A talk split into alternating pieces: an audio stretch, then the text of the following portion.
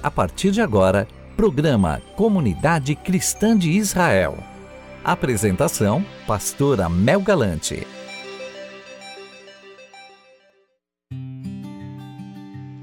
Shalom, amados, a graça e a paz do nosso Senhor Jesus o Cristo seja sobre a sua vida, amém?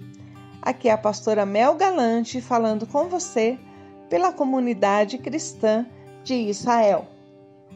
Eu quero ainda me dedicar um pouco a falar com você a respeito de nossas carências, a respeito daquilo que nós necessitamos muitas vezes por conta de carências, por conta de necessidades de sermos supridos naquilo que nós tivemos falta, nas nossas deficiências, na nossa carência emocional, que muitas vezes trazem peso para a nossa vida espiritual porque à medida que nós somos carentes, que nós somos pessoas que estão sempre precisando receber, nós teremos dificuldade em nos dar, em nos doar. Você imagina? Vamos usar aí como base o texto de João 4,14, que diz assim: abre aspas, mas aquele que beber da água que eu lhe der nunca terá sede porque a água que eu lhe der se fará nele uma fonte de água que salte para a vida eterna. Fecha aspas. Normalmente, quando nós vamos reservarmos águas, quando nós vamos é, de alguma maneira acondicionar, guardar um, uma quantidade de água, nós o fazemos em algum tipo de caixa, algum tipo de cisterna, algum tipo de reservatório para que essa água fique guardada. E quando nós necessitarmos retirar parte dessa água, nós vamos precisar de algo parecido ou um balde. Não é verdade? Para retirarmos água deste lugar, nós precisaremos de um recipiente menor, no qual nós possamos ter agilidade para tirar essa água e retirar a quantidade que nós necessitarmos. Porém, cada vez que fazemos isso, é claro, o nível de água daquela cisterna, daquela reserva, daquele reservatório, esse nível vai baixando, baixando à medida que nós vamos retirando água deste local. Por menor que seja o balde que nós usarmos, o recipiente que nós usarmos para retirar essa água, todas as vezes que retirarmos, essa água vai baixar de nível. Todas as vezes que retirarmos qualquer quantidade de líquido, o líquido vai diminuir. Isso explica porque vivemos com a sensação de que, de que as pessoas roubam algo de nossas vidas. A maioria de nós é apenas um reservatório, sem ter aprendido a sermos uma fonte. Olha que interessante isso. Nós sabemos que se nós formos reservatórios, se nós guardarmos, por mais, por maior que seja esse reservatório, por mais que nós tenhamos água, que nós reservemos água, nós vamos tirar, cada vez que tirarmos para as pessoas, para servir as pessoas, podemos nos sentir roubados, porque essa quantidade diminuiria. Mas se por acaso nós colocássemos um balde ou uma caixa em uma fonte, Ainda assim, mesmo que constantemente tirássemos esses líquidos dela, jamais faltaria água nessa fonte. E se alguém decidisse ainda encher um caminhão-pipa, ou mesmo é, algo maior, ainda assim não faltaria a água nessa fonte. Quem se sente roubado é porque ainda não é fonte, mas é um poço de carência. Quando somos supridores, temos o que dar o tempo todo, mas se não somos, sempre iremos querer receber. A minha pergunta é: você é fonte? Ou você é sede? Você é água ou é sede? Você é fome ou é pão? Para responder é preciso olhar para nossas próprias atitudes. É necessário analisar as decisões tomadas e a dinâmica dos relacionamentos. Como anda o nível de cobrança quanto àqueles que convivem mais próximos a você? Como estão os sentimentos em relação a quem fez parte do seu passado? Como o que aconteceu lá atrás está no seu coração? Nesta conversa, dessa passagem, na conversa com a mulher do poço, Jesus a confrontou com a dinâmica que estava vivendo. Ele sabia que ela tinha uma vida fora dos padrões de Deus. E o que ela estava vivendo não era a primeira vez. Assim é o nosso comportamento. O nosso comportamento sempre vai denunciar se somos fonte ou se somos sede. A samaritana teve vários maridos, assim como outras pessoas possuem vários casamentos, passam por vários relacionamentos, buscam várias igrejas, entram e saem de vários empregos, além de outras tantas atitudes que nunca bastam. Pessoas que vivem sempre procurando algo e que nunca se satisfazem. E essa geração que nós estamos vivendo talvez seja uma das gerações que mais é, simbolizem essa, essa necessidade, essa carência. É a geração olha para mim. Olha para mim, olha para mim, só para mim. Independente da multidão, a gente pede que Deus nos atenda. Repetidas vezes clamamos que Ele nos supra. Por conta dessa postura, é possível dizer que ele se parece muito mais com um, entre aspas, marido em nossas vidas do que como um senhor.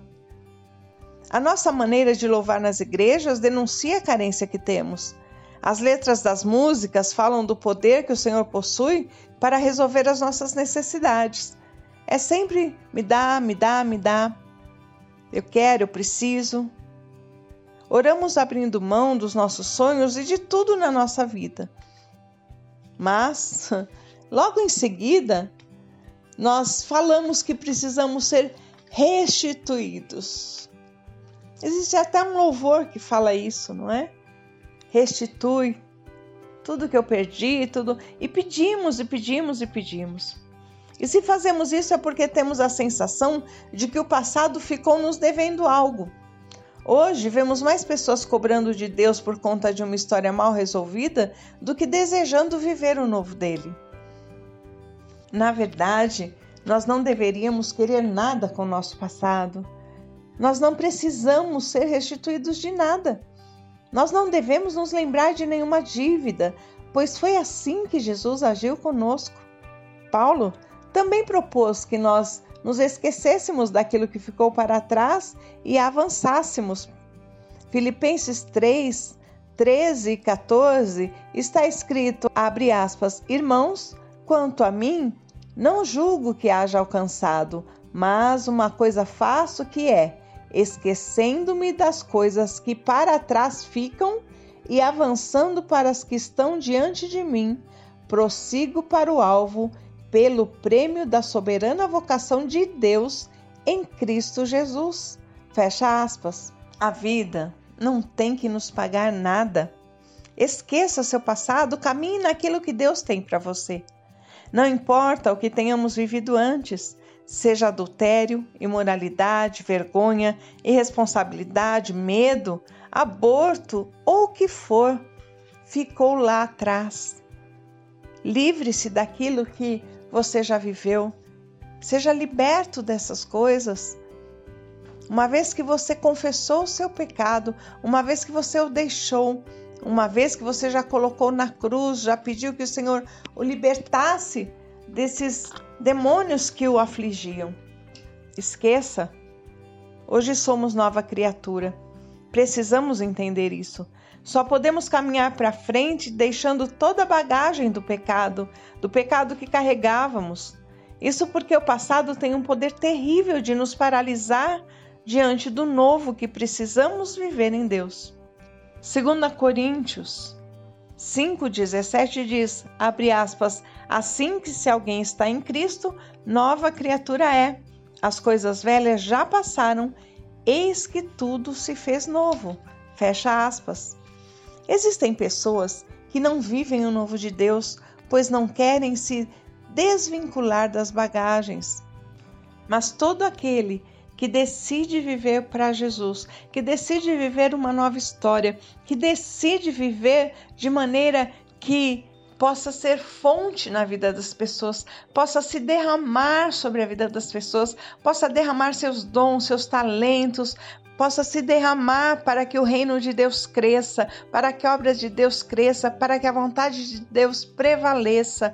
Todo aquele que decide viver dessa forma e deixa o seu passado realmente para trás, viverá o novo de Deus. Deixará de ser apenas uh, aquele que retém as águas e retém para si e se distribuir ficará sem, mas passará a ser fonte, a fonte inesgotável do poder de Deus, a fonte inesgotável do amor de Deus, uma fonte onde jamais faltará águas.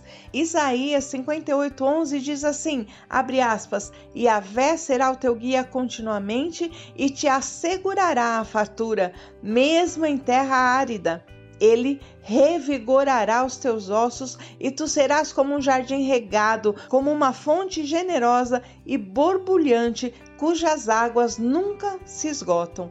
Fecha aspas. Que você seja essa fonte, em nome do Senhor Jesus.